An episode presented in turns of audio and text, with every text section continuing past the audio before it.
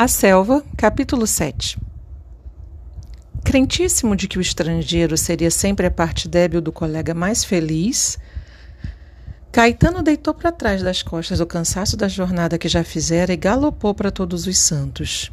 Atarracado no fato de mescla, as pernas gordas mal se arqueavam sobre o ventre da montada, que ele esporeava a cada momento, ansioso por chegar e confirmar as suspeitas, a sua voluptuosa e doce vingança. Saído do laguinho, mal de abrir o olho, atravessara rapidamente Pupunhas e Janaíra, vencendo léguas após léguas e espalhando alarme na floresta com as desvairadas patas do cavalo. À sua passagem, os seringueiros madraços que ainda se encontravam nas barracas davam desculpas da demora e partiam sem tardança, receosos de que ele voltasse novamente. Mas não. Só o caminho a percorrer o interessava nessa manhã.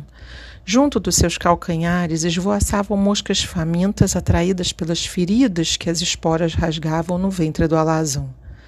Mas também ele se sentia esporeado sempre que imaginava a felicidade de Balbino viajando no Ceará por conta do patrão, ou recordava os seus dedém, desdéns escutados por Binda no dia anterior e logo transmitidos como prova de amizade.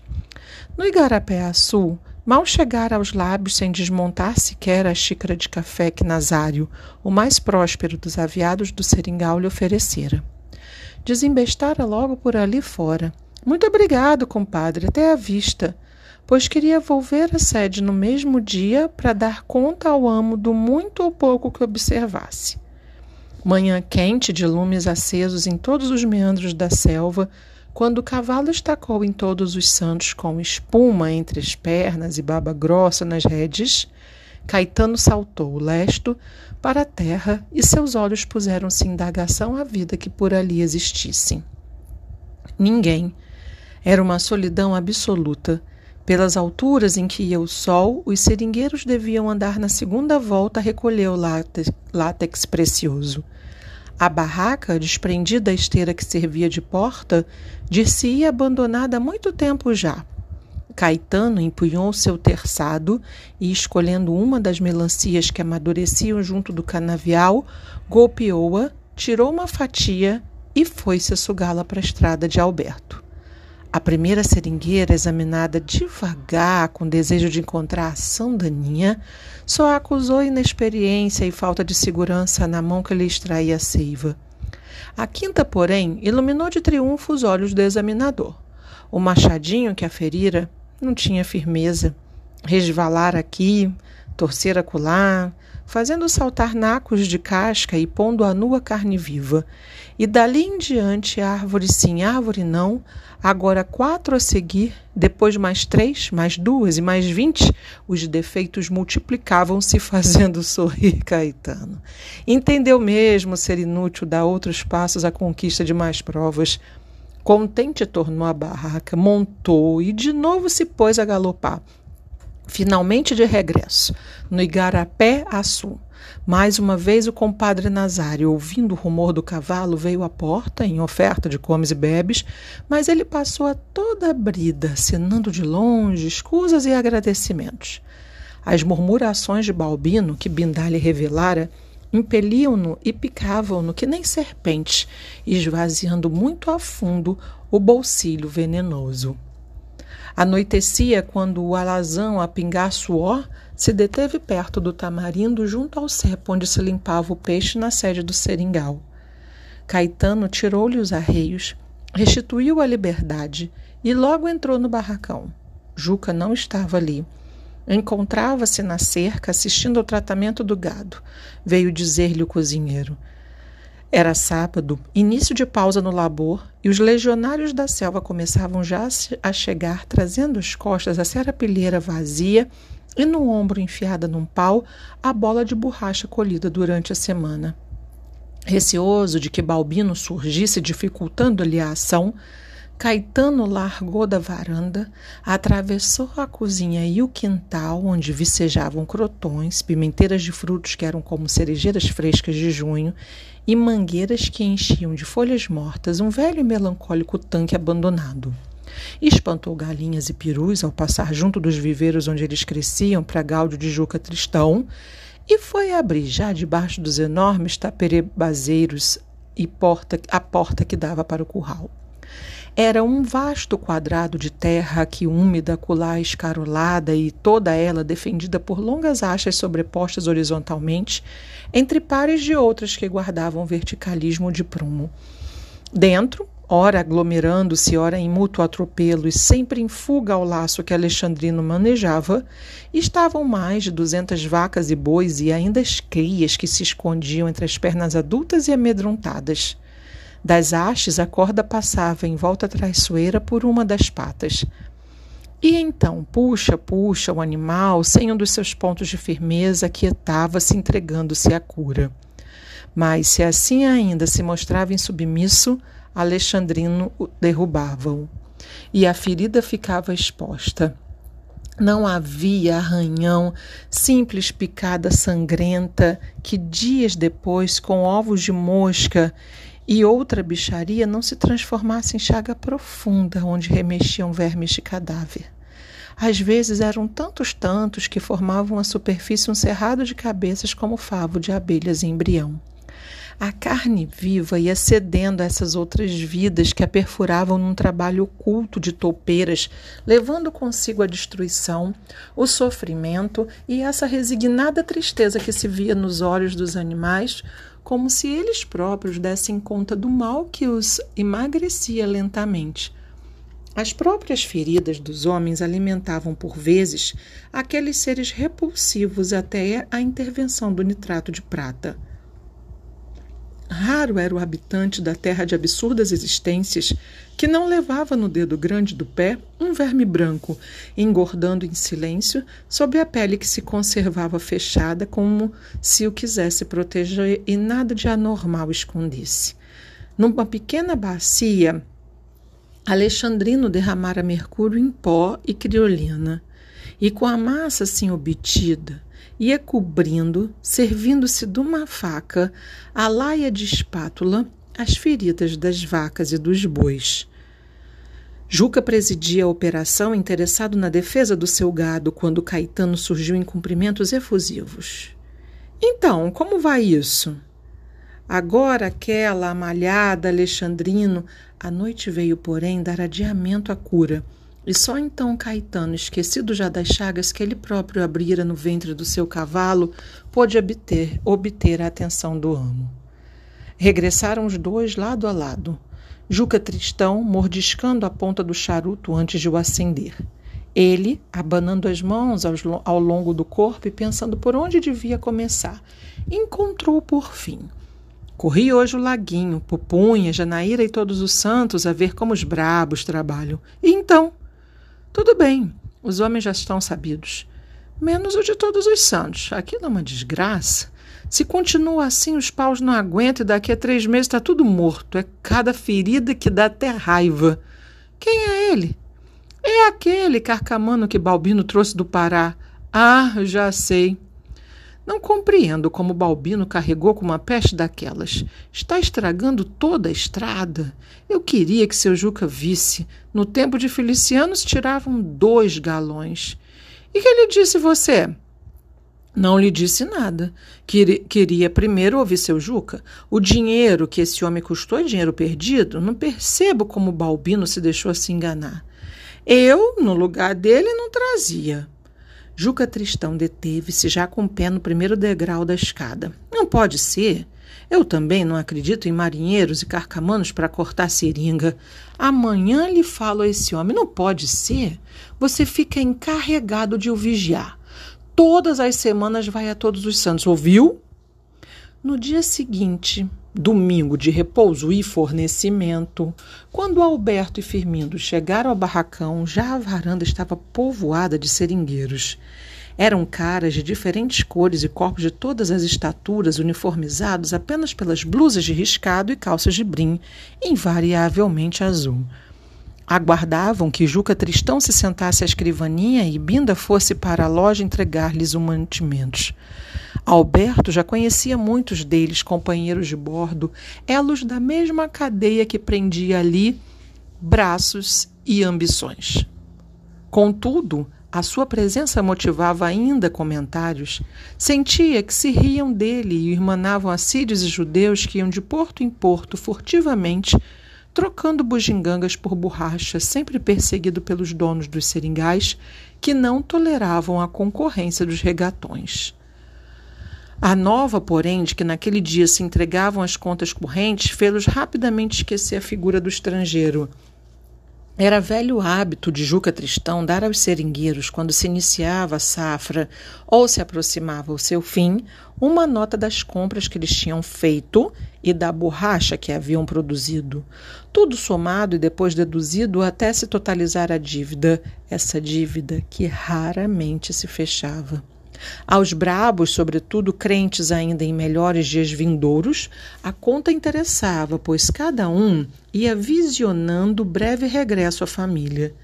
Estavam eles a futurar quanto deviam e não deviam, quando surgiu na varanda, enfiando logo para o escritório um homem alto, cinquenta e tantos anos já esbranquiçados no bigode na cabeça, o primeiro homem branco que Alberto via no seringal. Calçava chinelos e vestia pijamas às riscas que deixavam entrever os cabelos negros do peito. Cumprimentava todos os seringueiros à sua passagem, todos eles se descobriram respeitosamente. Quem é? É seu guerreiro, o guarda-livros, que fica de gerente quando seu Juca vai ao Pará, informou Firmino.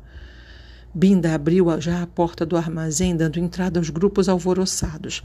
Lá estava, antes do balcão, a larga balança onde cada um, chegada vez, ia depositando a borracha extraída durante a semana, com a esperança ou a desilusão, a alegria ou a tristeza reguladas pelo seu fiel. Juca instalara-se à escrivaninha escutando a voz de Binda que lhe gritava pausadamente. Manuel da Costa, de Pupunhas, 12 quilos da fina e três de Sernambi. Rabiscadas quantidades, Juca repetia. E três de Sernambi. Belisário do Riachão, do Laguinho, nove da Fina e quatro de Sernambi. E quatro de Sernambi. Depois era a cena habitual. Juca fixava o seringueiro e logo a sua voz se tornava ríspida. Dois litros de cachaça? Nenhum! Tu que faz mais Sernambi que borracha fina. É que o leite coalha, não sei por quê. Coalha, porque não, tem, não tens cuidado? Levas meio litro e se continuas assim, não levas nem mais um porre. Olha a tua conta, um conto e oitocentos mil réis e ainda querias mais? Volta-se, voltava-se para outro. Cinco litros de farinha? Comendo tanta farinha, arranjas uma barriga de moleque que come terra? Não pode ser? Enquanto não tiveres vergonha e tirares saldo, pega lá. Só dois litros, patrão, mas assim morro de fome. E tu não podes morrer de fome e eu posso perder o meu dinheiro. Vendo o amo agastado, o mulato quedara-se de cara aberta no sorriso nécio, com a dentadura vista e é todo a querer mostrar submissão.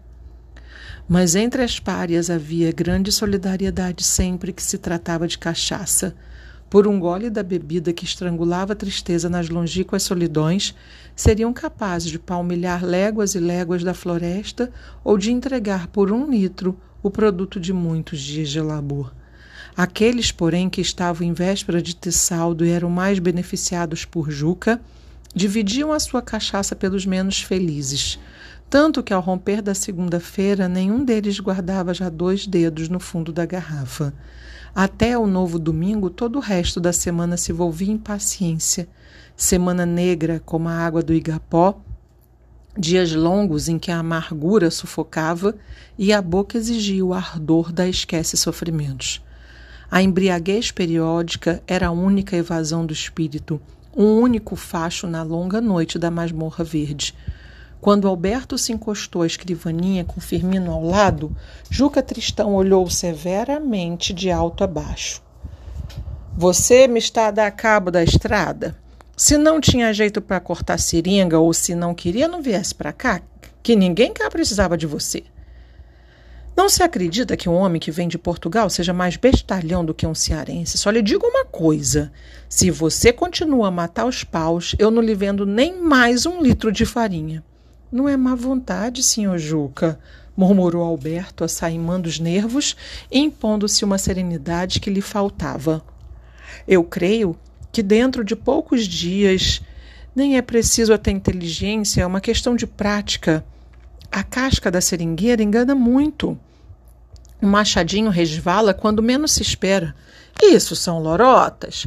Por que é que os outros brabos já não fazem o mesmo? E você veio ao mesmo tempo que eles?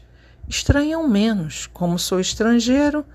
E eu é que tenho de perder. Ô, Firmino, tu vais com esse homem mais três dias na estrada dele, ouviste? Sim, patrão. Se não aprende dessa vez, você já sabe. me cerrou as pálpebras e mudou de voz. Vamos lá ver. Está aqui a sua conta. O que é que você quer? Eu queria três litros de farinha, três litros de farinha, um quilo de pirarucu, um quilo de pirarucu, meio de açúcar, açúcar e queria também um rifle. Juca Tristão deixou de rabiscar. Um rifle? Você é sem vergonha mesmo, tá a mangar comigo? Um rifle? Você sabe quanto custa um rifle? É por causa dos índios. Em todos os santos, como o senhor não ignora. Qual índios nem meio índios? Um serigueiro que não tira uma pele de borracha por semana e que ainda estraga os paus a querer um rifle? Prevendo a catástrofe, Firmino puxava pela blusa de Alberto. Juca Tristão acrescentou: os índios não vêm ao centro no inverno e o outro verão ainda está muito longe. Ainda agora o rio começa a encher. Trabalhe, trabalhe, depois falaremos. Tome lá. Meteu-lhe na mão a nota dos comestíveis que ele havia pedido. Vendo Alberto excitado, Firmino agarrou por um braço e, dando a sua vez a outro seringueiro, trouxe-o cá para fora. Me espere aqui. Não se deve contrariar seu Juca. Ele não dá mais e fica com o olho em cima de nós. Eu estava mesmo a ver que você deitava tudo a perder. Eu lhe dou meu rifle. Alberto encostou-se à grade da varanda com raciocínio em suspensão, vexado e atônito. Em derredor, os seringueiros analfabetos, depois de Binda lhes ter dito as contas, entregavam-se a exclamações de desânimo ou a calcular o tempo que gastariam a pagar a dívida. Ainda se a borracha subisse. Qual? Não sobe mais. Deu-lhe urucubaca. Sobe, eu ia jurar que sobe. Lá dentro repete-se o diálogo de há pouco, agora entre um brabo de pupunhas e Juca Tristão, que lhe negava também um rifle. Uma frase trouxe Alberto à realidade. Eu não vim aqui para perder a vida, seu Juca. Nem eu para perder o meu dinheiro. Saia, saia já da minha vista. Alberto viu o seringueiro entrar na varanda com os olhos raiados de sangue e os lábios entumecidos de cólera. Dirigiu-se aos companheiros e queixe desabafo. O patrão não me quis vender um rifle. Como está aqui, onde os índios não chegam, também a mim não quis, também a mim. Mas se eu morrer, ele perde mais, perde toda a conta. Riram-se. O irado acabou sorrindo também. Gente humilde, facilmente resignável, só se preocupava agora com as revelações das contas. Alberto lembrou-se da sua e desdobrou o papel. Lá estava a despesa da viagem do Ceará ao Pará do homem que fugira em Belém. Lá estava sua passagem no Justo Sherman, o machadinho, a bacia, as tigelinhas, o balão, os metros riscado, tudo. Um conto e setecentos e quarenta. Firmino falava de novo ao lado dele: Ande, ande. Entraram na loja, receberam os comestíveis e, ouvida negativa de Bindar, não, não há carta para você, desandaram do balcão. Os seringueiros já haviam esquecido tudo. Cá fora e animada a gauraria, enquanto as garrafas de cachaça andavam de mão em mão, emborcando-se discretamente, por de, de trás dos pilares da varanda, sobre as bocas sôfregas insaciáveis. E entre os que se deleitavam, cocheava a figura alta e esquelética do negro Tiago, velho de muitos anos, colhendo aqui um trago, outro ali, nas vasilhas daqueles com quem não cortara ainda relações. Só Firmino, saboreada sua dose, não se mostrava mais expansivo do que nos dias anteriores. Vamos nos chegando, seu Alberto, abalaram ao decair da tarde com Firmino cada vez mais ensimismado que a cachaça tornava, ao contrário do que sucedia nos outros, soturno e pensativo. Você vai ver agora o que é um pagode caboclo. Não é muito bom porque tem poucas mulheres, mas mesmo assim nós nos divertimos dissera ao saírem do barracão para logo cair em silêncio. Respondia às perguntas de Alberto, mas em seguida abandonava a palestra como se o peso da serrapilheira lhe tirasse o dom da fala. Marchava à frente devagar, porque o baile só começaria depois de todos os bacuraus terem pousado no capim e era muito cedo ainda para que isso ocorresse. Atrás vinha a algazarra dos que se dirigiam também para a casa de Lourenço a grande atração daquela noite morna da selva. Todos os seringais são assim, Firmino? Assim como? Como esse, com patrões como seu Juca.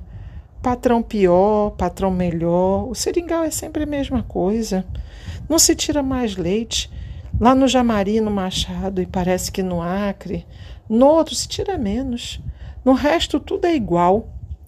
Calou-se de novo, mas Alberto reagia. Justamente aquele silêncio dava-lhe vontade de falar.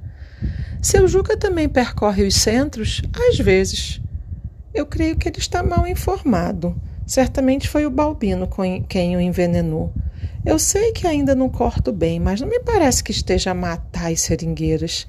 Se seu Juca em pessoa fosse ver, seria talvez outra coisa. Não diga besteiras, seu Alberto, ainda seria pior. O ano passado, antes de os índios matarem Feliciano, seu Juco esteve em Todos os Santos. E então? O Feliciano estava com dor na barriga e ele disse que era preguiça. E no domingo não lhe vedeu nada para comer, nada. Cresciam as sombras na floresta, o sol retirava-se apagando seus faustosos lustres e cada vez ecoava mais a voz dos seringueiros que vinham atrás. Firmino acabou por contagiar Alberto, levando a uma mudez sentimental. Se sua mãe soubesse o que aquilo era, se ele não lhe houvesse mentido nas suas cartas, visionava com o vestido negro da viuvez, precocemente envelhecida, as costas já abaularem-se, sempre confiando nele, ansiosa por vê-lo feito senhor doutor, cumprindo os desejos do marido e os seus próprios de ter um filho que desse brilho à família. No trilho de sombras e claridades, voltavam a adquirir sonoridade as palavras longínquas e amadas, tantas vezes repetidas no tempo em que ele andava a tirar o curso. Já te faltam só três anos, já te faltam só dois anos. Empardecia o céu e a terra começara a escurecer, quando a barraca de Lourenço surgiu a fechar-lhes o passo. Era o único teto que se cravara nas margens, longas de muitos quilômetros do lago Açu, que ia enegrecendo também. Soltas na vasta superfície líquida, flutuavam as vitórias régias de que Alberto tanto ouvira falar enormes ninfáceas redondas, de fundo plano e rebordos, pareciam verdes pan pandeiretas com um exuberante flor ao centro, e pela sua estranha forma sugeriam bandejas rituais deixadas por um cortejo de oferendas a um remoto deus aquático. À noite, o lago, o lago tornava-se difuso, etéreo, e a sua cálida brisa dir-se-ia num bafo de morte, varrendo os fantasmas que andavam a roubar as constelações dos trópicos joias fabulosas e trêmulas que ali se refletiam, mas de dia era aço brunido vidro faiscante. Abria-se em grandes amplitudes prateada a superfície, irisado um pouco mais acima sobre uma neblina transparente, só visível porque esmaecia o verdor das margens distantes. A sua condição de caboclo dava a Lourenço privilégios ímpares em todo o seringal. Dos párias masculinos e válidos, só ele não se entregava à extração da goma elástica. Era uma regalia muito antiga que a sua raça conquistara, não por força ativa, mas por indolência inata. O mundo se frava-se para ela numa barraca, numa mulher e numa canoa e merecia-lhe sorrisos de piedade os homens que vinham do Ceará, do Maranhão, mesmo de Pernambuco, desbravar a selva virgem, sofrer todas as vicissitudes, tormentos sem conta, apenas pela ânsia de uns tostões a mais.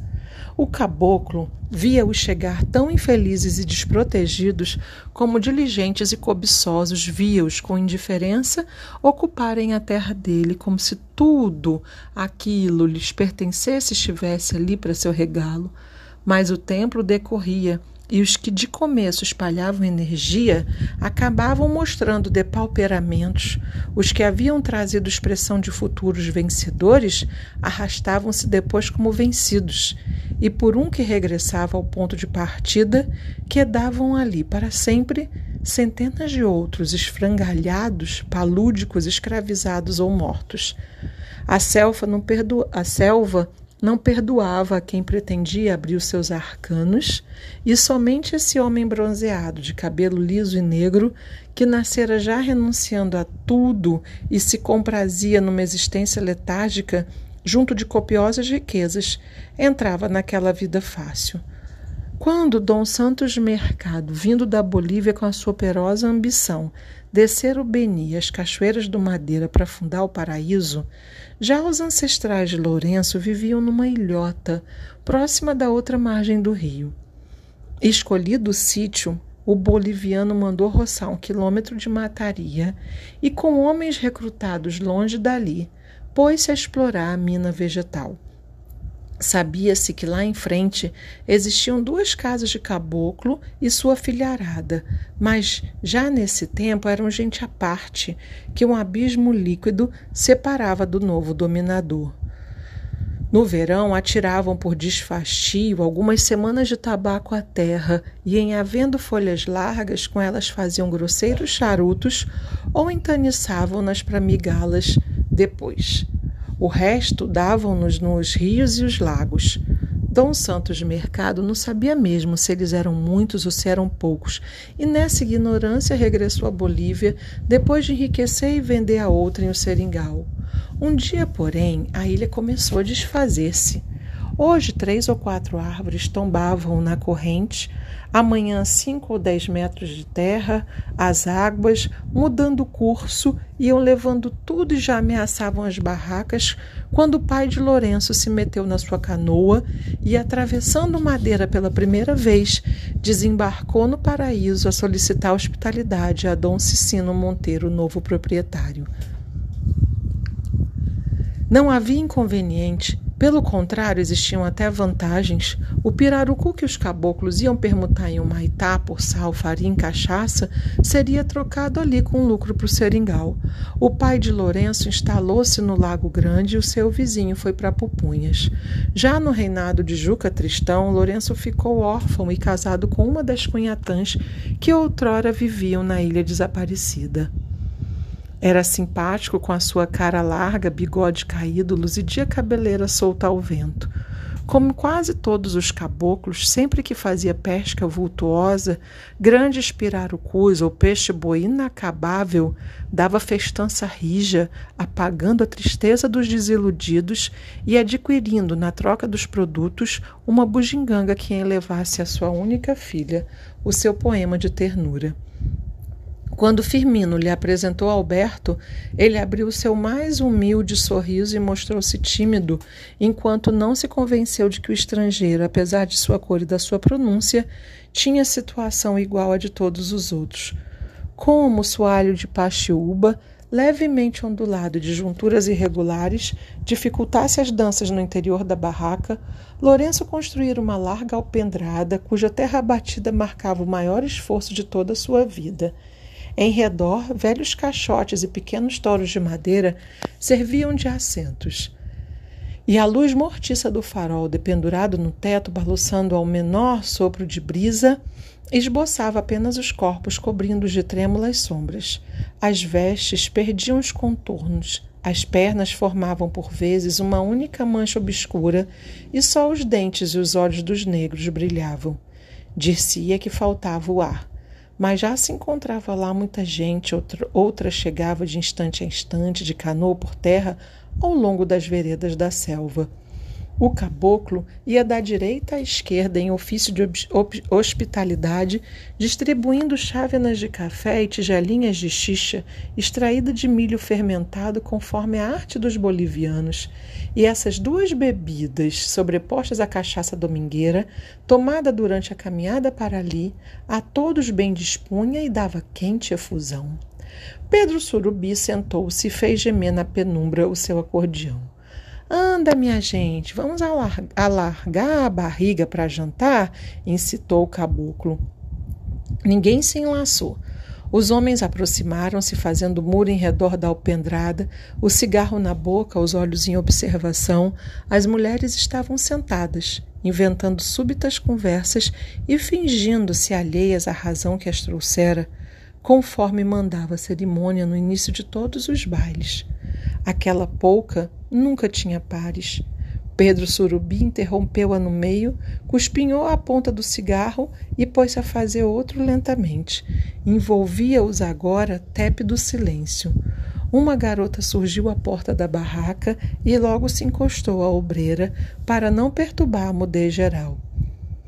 Fleumático à força por sentir sobre ele todos os olhos, Pedro Surubi acendeu o novo cigarro e voltou a enfiar os dedos nas alças do acordeão. Começou outra pouco. Então, minha gente. E Lourenço deu exemplo indo bailar com a negra Vitória. Os homens precipitaram-se e, quando lhes faltaram mulheres, ligaram-se entre eles para o rodopio voluptuoso. Eram vultos de lanterna mágica na luz vaga e oscilante do farol, formas indecisas que se movimentavam na sombra, tendo de nítido apenas as cabeças com seus lábios úmidos de luxúria. Alberto compreendeu que Firmino só não fora bailar também para não deixar sozinho. Por que não vai? Depois, tenho tempo. E se Alberto não dança? Eu não, mas vá você. Por mim, não deixe de ir. Depois, depois. Quando o acordeão se calou e as damas voltaram a sentar-se, Alberto contou-as. Você tinha me dito que no seringal não havia mulheres e só aqui eu vejo cinco. Se estão todas, só falta a branca do gerente que nunca vem aos forróis e a dona Tita do seu Alípio. Aquela cabocla baixa que você está vendo é a mulher de Lourenço, a negra que está de pé em a Vitória que lava a roupa de seu Juca, de seu Guerreiro e de seu Bindá, e a mãe do Alexandrino. Aquela picada das bexigas é de seu Nazário, do Igarapé Sul. A outra, que traz jasmim cheiroso na carapinha, é do Chico do Paraizinho, que tinha salário e vive aqui há 20 anos. Mandou buscar a mulata ao Ceará e depois nunca mais saiu daqui porque ficou outra vez a dever. Todas têm dono, seu Alberto, e os donos têm rifle. E mesmo que não tivesse, você já sabe quantos homens há no seringal. E aquela pequena que está encostada à porta? Aquela moça é a filha do Lourenço. É com ela que o Agostinho quer casar. Com aquela? Mas se é ainda uma criança, quando um homem não tem mulher, não diga isso, Firmino. Se não for para Agostinho, para outro há de ser.